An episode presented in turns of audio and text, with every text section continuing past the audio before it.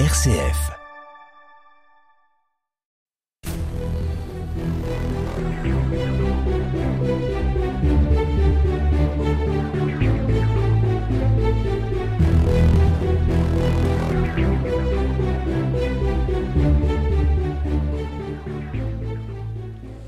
Pierre Ladé, bonjour. Bonjour.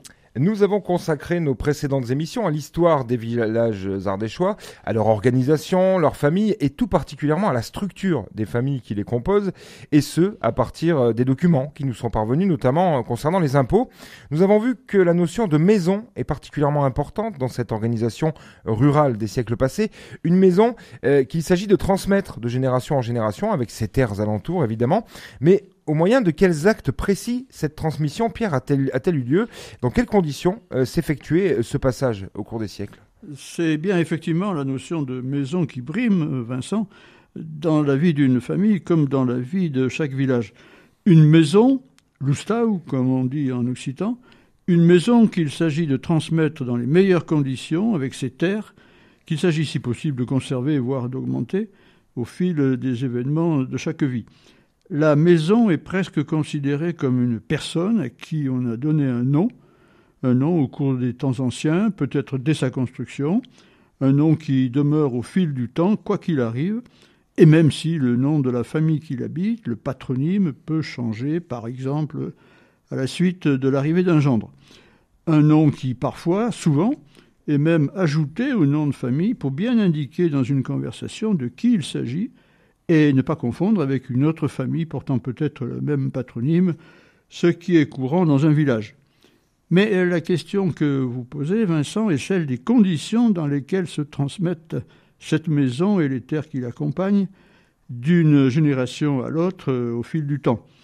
Deux actes passés devant notaire, nous sommes en pays de droit écrit, deux actes notariés permettent dans leurs détails de fixer ce passage au su et au vu de tout le monde, et bien sûr au su et au vu des habitants du village. Deux actes qui ont force de loi et ne sauraient être ignorés, le contrat de mariage et le testament. Deux actes, Pierre, que l'on rencontre beaucoup moins euh, aujourd'hui, même s'il y a pour le premier effectivement mariage. Deux actes plus rares aujourd'hui, en effet, mais dans les siècles qui nous ont précédés, on n'imaginait pas en terre du Vivarais comme en d'autres régions, de contracter mariage sans qu'il y ait un contrat écrit devant notaire, même dans les familles les plus modestes. On n'imaginait pas non plus de quitter ce monde d'ici-bas sans avoir mis par écrit ses dernières volontés. Un homme, une femme, auraient manqué à leur devoir en mourant selon la formule latine ab c'est-à-dire sans laisser de testament, ce qui pouvait bien sûr arriver malgré tout en cas d'accident, en cas de mort violente et subite. Si vous le voulez bien, Vincent, partons avec nos auditeurs et nos auditrices à la découverte de ces testaments. Avec plaisir. Alors, de quoi se compose un testament?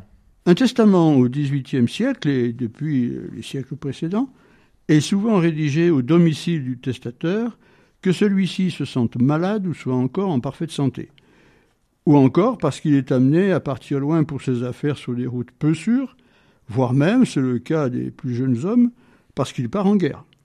Le notaire se déplace donc au domicile du testateur, d'autres fois cela se passe chez le notaire. Premier acte dans la rédaction du testament, première pensée du testateur ou de la testatrice, il ou elle recommande son âme à Dieu et indique où il ou elle veut être inhumé, dans quelle église devront être célébrées ces obsèques, où aura lieu l'inhumation. On précise également, je cite, être dans son bon sens, mémoire et entendement, car on est bien conscient de ce que l'on déclare. Et on précise désirer faire son testament, je cite encore, parce que l'on connaît la certitude de la mort et l'incertitude de leur dicelle. Enfin, le testament est rédigé devant notaire parce que l'on veut éviter toute discussion tout conflit entre les héritiers potentiels. Sage précaution, avouons-le, Vincent. Certes. Euh, comment, Pierre, l'acte rédigé par le notaire exprime-t-il alors les volontés du testateur et la transmission de ses biens matériels? Le testateur désigne tour à tour toutes les personnes auxquelles il souhaite donner une part de ses biens, une part souvent minime. Sont nommés ses frères et sœurs, chacun de ses enfants, son conjoint, peut-être des parents plus éloignés ou des amis envers lesquels il est reconnaissant. Ce sont aussi les pauvres de la paroisse, auxquels on distribuera, le jour de ses obsèques, une petite somme, ou plus souvent du pain, voire du vin. Dans certains cas, et selon sa fortune, on demandera que soient dites plusieurs messes. Mais surtout, le testateur désigne son légataire universel, celui qui assurera à ses yeux la transmission de la maison et des propriétés qui l'entourent, celui qui assurera la continuité des générations. Euh, celui-là est sans doute le fils aîné. Le plus souvent, on peut dire toujours, sauf exception euh, que nous verrons. Euh, c'est aussi ce que l'on appelle en Ardèche la part de l'aîné, qui pouvait être très importante. En fait, avant la Révolution française, L'aîné hérite de l'intégralité de la maison et des terres, ses frères et sœurs d'une somme d'argent qui sera peu à peu versée par l'héritier de la maison, une somme, disons-le, proportionnellement assez maigre, à moins que tel ou tel n'ait déjà reçu ce que l'on considérera comme sa part lors de son mariage, sous la forme d'une dot s'il est ou si elle est mariée. Cette règle générale qui privilégie largement l'aîné, si elle peut nous paraître injuste, est très importante dans la transmission des biens. Elle est la traduction de cette quasi-règle qui veut la sauvegarde sans division de la maison. C'est la condition pour que la maison et les terres qui l'accompagnent gardent leur intégrité. Une quasi-règle admise par tout le monde, qui ne sera battue en brèche qu'après la Révolution française. C'est en effet Robespierre, euh, à ce moment-là, qui demandera d'inscrire l'héritage à parts égales pour tous les enfants ce à quoi euh, s'opposera en pure perte Mirabeau.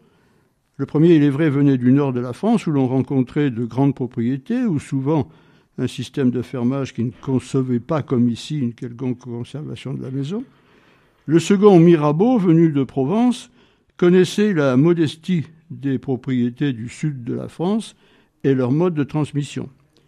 Diviser à part égale une propriété pouvait la conduire à son déclin, à sa perte, ce qui arrivera souvent au XIXe siècle.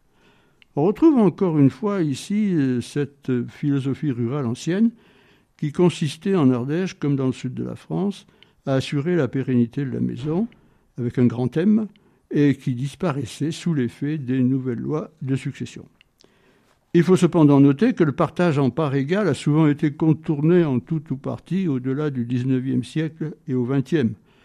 On a souvent entendu en Ardèche, alors même que la notion de testament s'estompait, on a souvent entendu l'expression la part de l'aîné ou le quart de l'aîné pour indiquer que l'on privilégiait celui qui garderait la maison à charge, à charge souvent, euh, pour lui de veiller au confort de ses parents ou du parent survivant.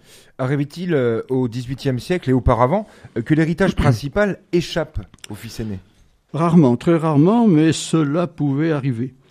J'ai rencontré le cas dans un contexte particulier. Une maison dans laquelle vivait depuis des siècles la même famille, de père en fils. Il y avait là, fin XVIIe siècle, trois enfants majeurs, une fille et deux garçons.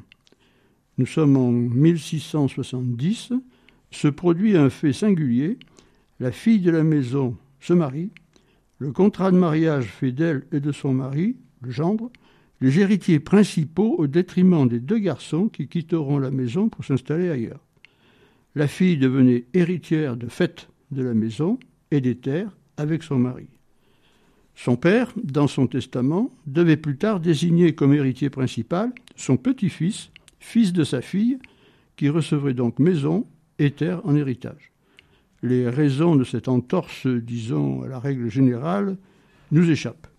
Mais si la famille changeait de nom, pas la maison qui gardait le sien, accolé souvent d'ailleurs à celui du nouveau venu, ne serait-ce, on l'a dit, que pour ne pas le confondre avec d'autres familles portant le même patronyme. Il y avait dans le cas présent, dans notre exemple, continuité de la maison, avec un grand thème encore une fois. La maison gardait son nom, les descendants portèrent le nom du gendre, et ce jusqu'à nos jours, à nouveau de père en fils. Malgré les précautions prises, se pouvait-il que l'on rencontre des conflits entre les héritiers? C'est au légataire universel que revenait la charge de distribuer leur part aux autres héritiers, le plus souvent une somme d'argent. Mais il était convenu que cette somme serait versée à tempérament, par exemple chaque fête de Saint-Michel, et accompagnée euh, d'une quittance. Cette manière de faire était généralement bien respectée. Mais cette manière de transmettre, Pierre, était-elle tout à fait générale? Oui, euh, y compris dans les familles bourgeoises et nobles, avec bien sûr des biens et des sommes d'argent plus importantes. Beaucoup de choses cependant étaient fixées avant tout testament et décès, au moment des mariages, dans les contrats de mariage passés devant notaire, ce que nous pourrons voir une prochaine fois. Avec plaisir, merci Pierre Ladet.